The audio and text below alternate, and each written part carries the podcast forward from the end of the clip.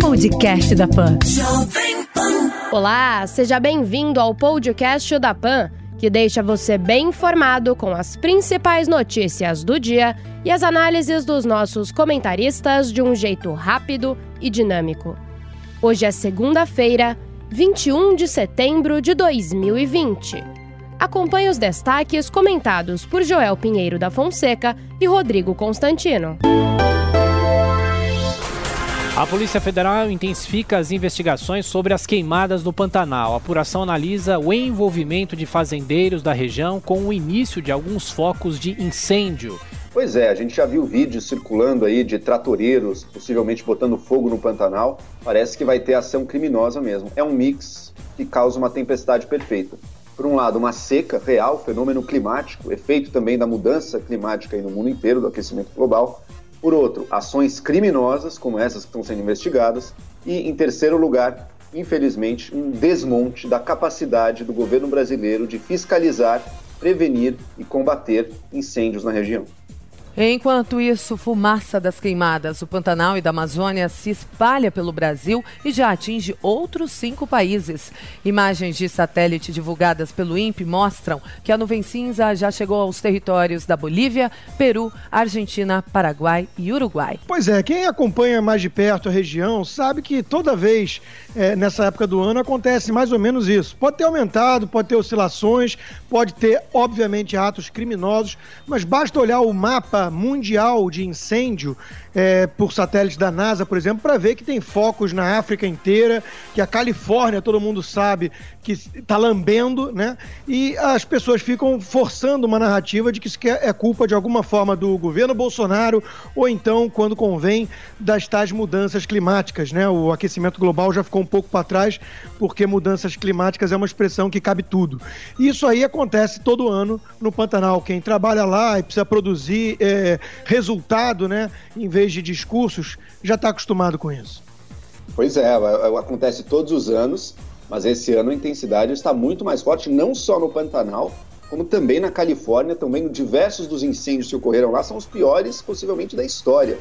Então, quer dizer, a gente está vendo uma mudança no clima da Terra, a gente está vendo fenômenos extremos, como esse da seca, se tornando cada vez mais graves. Não é brincadeira, a gente já queimou aqui cerca de 15% do bioma pantanal no Brasil, é o tipo de destruição, inclusive com parques reservados de, de proteção, onde tinham muitas onças pintadas, é o tipo de destruição que vem se tornando mais comum e que é muito difícil de reverter. O Brasil, sabendo disso, precisa investir mais, tanto em, em, prevenir, em multar, em autuar quem desmata, porque isso também correu solto, as multas diminuíram, o desmatamento, as queimadas aumentaram, quanto em ter estrutura para combater incêndios. Esse problema veio para ficar cada vez mais forte. A chuva desse domingo diminui focos de incêndio no Pantanal. Mesmo assim, o governo de Mato Grosso confirmou que vai solicitar a ajuda da Força Nacional na luta contra o fogo que consome o bioma na região centro-oeste. Jair Bolsonaro deve aproveitar discurso de amanhã na abertura da Assembleia Geral da ONU para rebater críticas ao governo dele na área ambiental. O presidente brasileiro será o primeiro líder de Estado a falar no evento, que será virtual por causa da pandemia. Pois é, o foco do presidente deve ser rechaçar essa narrativa ideológica e com muitos interesses por trás de que o Brasil é uma espécie de patinho feio do mundo quando o assunto é meio ambiente, sendo que temos uma das florestas mais bem preservadas do mundo, energia limpa e um agronegócio absolutamente competitivo, e é isso que de fato incomoda, e também deve rebater as críticas de que o seu governo foi anti-ciência e que por isso gerou um resultado catastrófico no Covid-19. Outra narrativa narrativa partidária, politizada. A Argentina, bem ao lado, está com um governo de ultra-esquerda, promovendo um dos maiores lockdowns do mundo e o resultado lá está terrível. Ou seja, tem muito interesse político por trás dos discursos na ONU. Primeiro desafio para o governo brasileiro, para o governo Bolsonaro, na sua fala da ONU, é se convencer de que os problemas que o mundo está assistindo não são questões, antes de tudo, de marketing ou de narrativa, a gente tem uma piora concreta nos dados, nos números da nossa proteção ambiental. O mundo está vendo isso, sim, se preocupa, sim, se mistura com interesses comerciais muitas vezes, por exemplo, da França. Mas note, mesmo nações que são as mais engajadas naquele nosso acordo comercial com a União Europeia, como é o caso da Alemanha, estão mostrando preocupação, estão dizendo algo precisa ser feito. Esse recado foi passado para o governo Bolsonaro em Davos também no início desse ano. Por isso até ele se convenceu em parte e tirou o Ricardo Salles da gestão da Amazônia, passando por General Mourão, para ver se ele muda um pouco aí, para ver se ele tem resultados um pouco melhores. Mas os problemas continuam. Não é uma questão de marketing, não é uma questão de vender a narrativa correta. O primeiro passo numa comunicação minimamente mais eficaz do governo Bolsonaro aí para as Nações Unidas seria reconhecer que há um problema, mostrar ações de combate a esse problema. E o segundo passo é melhorar os números, melhorar os resultados. Vem piorando. O Brasil já foi muito ruim, já foi pior do que é hoje, inclusive nos anos 90 e início dos anos 2000. Mas cada ano que passa, estamos piorando, estamos voltando a uma realidade de devastação descontrolada, que era o que a gente já viveu. Temos muita floresta amazônica? Temos, mas ela pode ser destruída e ela vem sendo destruída. Joel, como você mesmo colocou, a Califórnia está com números assustadores. E uh, os democratas controlam e governam a Califórnia desde antes de eu e você nascermos. É, o Obama, não obstante, tweetou dizendo que a, a solução está no voto e que é preciso tirar o Trump do poder, sendo que é, essas coisas são muitas vezes locais, até porque tem questões criminosas, como você mesmo reconheceu. Ou seja, eu não consigo entender como a narrativa muda quando atravessa a fronteira. Na Califórnia, o problema é o Trump, no Brasil, o problema é o Bolsonaro. Fica muito difícil de não concluir que é pura politização. Rodrigo, ninguém está falando de Trump aqui, estamos falando do Brasil. Lembre-se que no ano passado, é. quando o INPE revelou dados das queimadas, o governo Bolsonaro negou e acusou o diretor do INPE de estar a serviço de ONGs, ou seja, mentiu para negar um dado oficial do próprio Estado brasileiro, do próprio governo brasileiro. Esses dados são reais, eles perpassam vários estados, tem Mato Grosso, tem Mato Grosso do Sul, tem, tem a Amazônia, os estados que compõem a Amazônia. É um dado do Brasil, a questão e ambiental a Califórnia, afeta Joel? todos e a os nossos Califórnia, estados. Portanto, o que, que acontece a com a Califórnia? Com certeza une com certeza une questões federais e questões estaduais também. Não tem essa de, ah, é só culpa do Trump, é só culpa, ou só culpa do Bolsonaro também, mas o que a gente está vendo é, existe uma negligência do governo federal. Multou quase metade a menos, a devastação, os desmate, o desmatamento, as queimadas aumentaram. É causa e efeito, é uma coisa bem direta. Tem o clima também, não tenho dúvida disso, tem a mudança climática aí no meio também. Isso só nos alerta de que é preciso investir mais e não menos nessa questão. O Brasil passa de 136 mil mortes ligadas à Covid-19. Segundo o Ministério da Saúde, são mais de 4 milhões 544 mil casos da doença, com 3 milhões 851 pacientes já recuperados. São Paulo recebe no mês que vem as primeiras doses da Coronavac, a vacina contra a Covid-19, desenvolvida em parceria entre a chinesa Sinovac e o Instituto Butantan. Inicialmente serão 5 milhões de doses, mas a expectativa do governo paulista é chegar a 46 milhões até dezembro. Pois é, em que pese todo o respeito e credibilidade do Instituto Butantan, né? É, boa sorte àqueles que se voluntariarem a tomar essa vacina chinesa, né? Feita às pressas. Vamos lembrar aí do que aconteceu com os, os testes da Oxford. Um caso de sintomas que não estavam é, o, o, diretamente ligados à vacina a princípio, mas mesmo assim, um caso foi suficiente para estopar, para parar todo o processo e ver se tinha acontecido algum problema mais grave ou não no uso da vacina. A gente sabe que a China não funciona da mesma forma. Então é feito às pressas, o governo de São Paulo já quer é, dezenas de milhões de pessoas vacinadas esse ano. Eu acho que é preciso ter um pouco mais de cautela aqui. Presidente do INSS garante que as agências atendem todo o protocolo sanitário para a reabertura. Falando à Globo News, Leonardo Rolim afirmou que os peritos que alegam falta de condições para voltar ao trabalho estão mentindo. Brasil recebe o primeiro dos 36 caças Gripe NG encomendados à Suécia.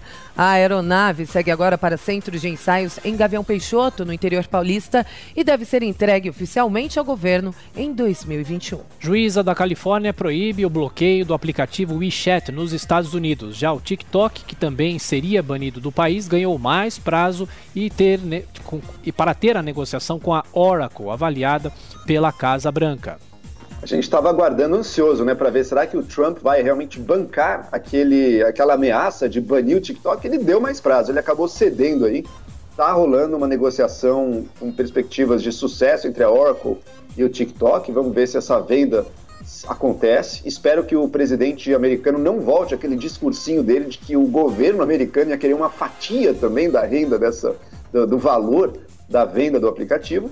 E esse não é o caminho, né? Banir um aplicativo é fazer o mesmo que o governo chinês faz com argumentos muito similares lá na China. É, porque é a nossa informação, é a nossa população, a gente não quer que uma empresa americana que vai estar ligada ao Departamento de Estado vá colher informação nossa. O mesmo raciocínio, o mesmo argumento que o Trump usou para ameaçar o TikTok, esse WeChat também, que é um aplicativo usado basicamente por chineses, usam, acabam usando a mesma retórica para impedir, no fundo, a liberdade das pessoas de usarem esse aplicativo uh, do TikTok, que tem sido um sucesso imenso. No Brasileirão, Grêmio e Palmeiras ficam no 1 a 1 em Porto Alegre, enquanto Botafogo e Santos empatam sem gols. Também neste domingo, Coritiba fez 1 a 0 no Vasco, mesmo placar da vitória do esporte sobre o Fluminense no Recife. Mesmo com a desaceleração da pandemia, a rejeição ao governo Jair Bolsonaro segue praticamente estável. Pesquisa Ibope mostrou que a avaliação ruim ou péssima do presidente caiu de 48% para 47% na comparação entre março e setembro. Pois é, né? O presidente Bolsonaro foi massacrado por boa parte da mídia durante a pandemia toda, foi pintado por alguns aí como sociopata, genocida, coisa parecida, e agora vem aí o encontro com a realidade, né? O aspecto econômico que ele, é, justiça seja feita, alertara lá atrás e que outros negligenciaram, acharam que não era relevante naquele momento. Né? Há, alguns criam uma narrativa de que a popularidade do presidente subiu por conta do Corona Voucher apenas. É óbvio que é um fator, mas nem de perto fator isolado. Eu acho que é uma percepção geral de que houve muita injustiça nos ataques ao presidente. O Brasil está muito dividido, é muito polarizado. Tem gente que odeia o presidente Bolsonaro e é incapaz de reconhecer qualquer mérito no governo, e tem gente que idolatra e é incapaz de reconhecer qualquer defeito. Algumas pessoas tentam manter um bom senso, fazem críticas legítimas e construtivas, mas entendem que o presidente, sim, é alvo de uma perseguição absolutamente injusta. Pois é, números do Bolsonaro, embora relativamente ruins no que diz respeito à rejeição, ainda assim ele está vivendo um momento em que ele está relativamente também nas boas graças do eleitorado. Ele melhorou a popularidade dele, né? O Rodrigo citou o, o auxílio emergencial eu levanto também a mudança na postura de comunicação e de enfrentamento dele. Antes ele comprava uma briga por semana contra Congresso, contra a mídia, contra a universidade, contra o Supremo. Isso baixou bem agora, ele adotou um tom bem mais cordato. Eu acredito que grande parte da população brasileira não quer e não gosta de um líder que apenas cria conflito e cria confusão. Ele tem um grande desafio na frente dele ele conseguiu, e o governo tem mérito nisso, fazer um programa de transferência de renda que foi salvador para milhões de pessoas durante o pior momento da pandemia. Agora o programa já começa a ser reduzido, o auxílio emergencial, e para o ano que vem ele provavelmente acaba. Ainda não tem alternativa nenhuma. A população vai sentir o baque disso, e talvez isso se reflita também na popularidade do governo daqui em diante. Em São Paulo, 54% dos paulistanos aprovam a atuação de Bruno Covas contra a Covid-19. Essa mesma pesquisa, publicada pelo Estadão, revelou que 40% rejeitaram as atitudes do prefeito na luta contra o coronavírus. A Caixa Econômica Federal termina hoje a liberação do FGTS emergencial. Hoje também é dia de repasses do auxílio emergencial com pagamentos de 300 reais para 1 milhão e 600 mil beneficiários do Bolsa Família, que recebem uma parcela de 300 reais. Pois é, estamos reduzindo os valores repassados no auxílio emergencial, é o fim do FGTS emergencial aqui também. As pessoas vão sentir isso no bolso. O Brasil já viveu uma queda brutal por causa da pandemia, do isolamento. Foram medidas no momento necessário, mas agora a gente tem o desafio da retomada e a falta desse recurso na mão de muita gente, de muitas pessoas, será sentido. A gente está vendo também, a coisa que deve chegar em breve, as empresas, né? Porque as empresas tiveram seus impostos diferidos, né? Pague depois o seu imposto. Mas quando chegar a conta, e vai começar a chegar a partir de agora, dos próximos meses, que empresa terá condição de pagar dois impostos? Aquela que ela deixou para depois e o imposto atual. Também outra coisa que não está claro como é que vai acontecer. Então a gente vai precisar que o governo, não só o governo, o Congresso também, todas as instâncias do Estado brasileiro estejam focados nisso, porque o timing da recuperação e do fim dos auxílios não está batendo. O auxílio está acabando, a recuperação ainda não veio. Em Brasília, Jair Bolsonaro participa de churrasco organizado por grupo de gaúchos. Mais uma vez, o presidente foi flagrado sem máscara em um evento que ignorou as recomendações das autoridades sanitárias de manter o distanciamento social. Submetido à cirurgia no joelho direito, o ministro Marco Aurélio Melo recebe alta em Brasília. Questionado sobre o problema que levou à operação, o magistrado disse que é por causa das caneladas que vêm sendo dadas na Constituição e no povo brasileiro. Pois é, né? O ministro Marco Aurélio Mello tem sido uma voz dissidente importante no Supremo Tribunal Federal com essa atual configuração, onde sete dos onze foram indicados pela quadrilha criminosa do PT. Né? É, ele, por exemplo, chamou de inquérito de fim de mundo aquele inquérito ilegal que foi dado para a relatoria de Alexandre de Moraes também de forma não prevista no regimento e que a, a combate fake news só no discurso, porque na prática é perseguição a apoiadores do presidente de uma forma bastante arbitrária. Isso é um dos vários exemplos. Né? Hoje em dia, o Supremo Tribunal Federal tem sido o fator de maior instabilidade jurídica e política no país. Então a brincadeira feita aí pelo ministro Marco Aurélio de Mello tem que ser levada a sério. É, estamos vendo muitas caneladas na Constituição e no povo e vindo justamente do, da instituição, do órgão que tem como missão básica ser o guardião da Constituição. Isso é assustador.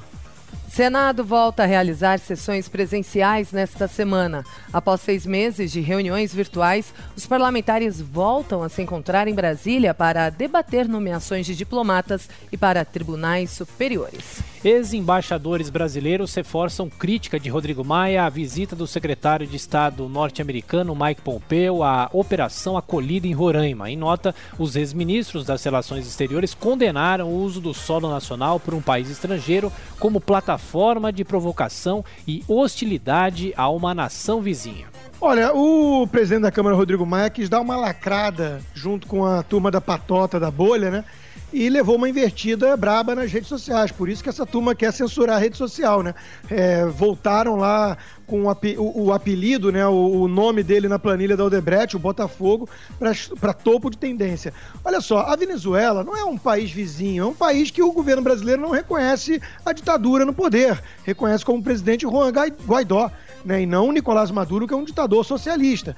É, a ONU, a ONU, com atraso de mais de uma década, reconheceu o uso de tortura é, encomendada pelo próprio governo para manter a população é, subserviente e passiva. Né? Isso aí é típico de regime autoritário e, e ditatorial comunista. Né? O, o Brasil está tentando fazer o que é possível, junto com os Estados Unidos, sem ser declarar uma guerra, né? para acolher, daí o nome da operação, para proteger a população venezuelana. Aí vem o Rodrigo Maia, junto com o Fernando Henrique Cardoso agora já também, querer resgatar aí um anti-americanismo patológico e infantil típico de colegiais no Brasil, né? Tá, tá na hora de deixar isso para trás, né? Agora, a pergunta que fica é: por que, que o governo brasileiro, que enche tanto o peito para falar de soberania, para se dizer que não quer se deixar limitar pelo resto do mundo, que é Brasil acima de tudo, por que, que esse mesmo governo sempre, sempre parece baixar a cabecinha e se curvar perante os Estados Unidos, chegando ao ponto de trazer o secretário de Estado norte-americano aqui para fazer palanque político, olhando para a eleição do Donald Trump?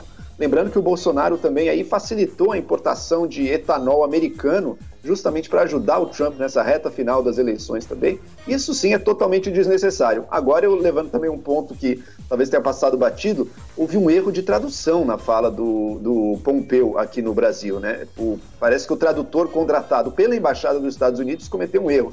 Então ele disse que o Pompeu teria dito vamos tirar Maduro de lá dando a entender até que pudesse fazer referência a algum uso de, de, forças armadas, de guerra. Ele não falou isso, ele falou em melhorar a situação da região. Então, além de tudo, teve esse ruído na comunicação aí que deu a entender que ele estava quase declarando guerra na sua fala.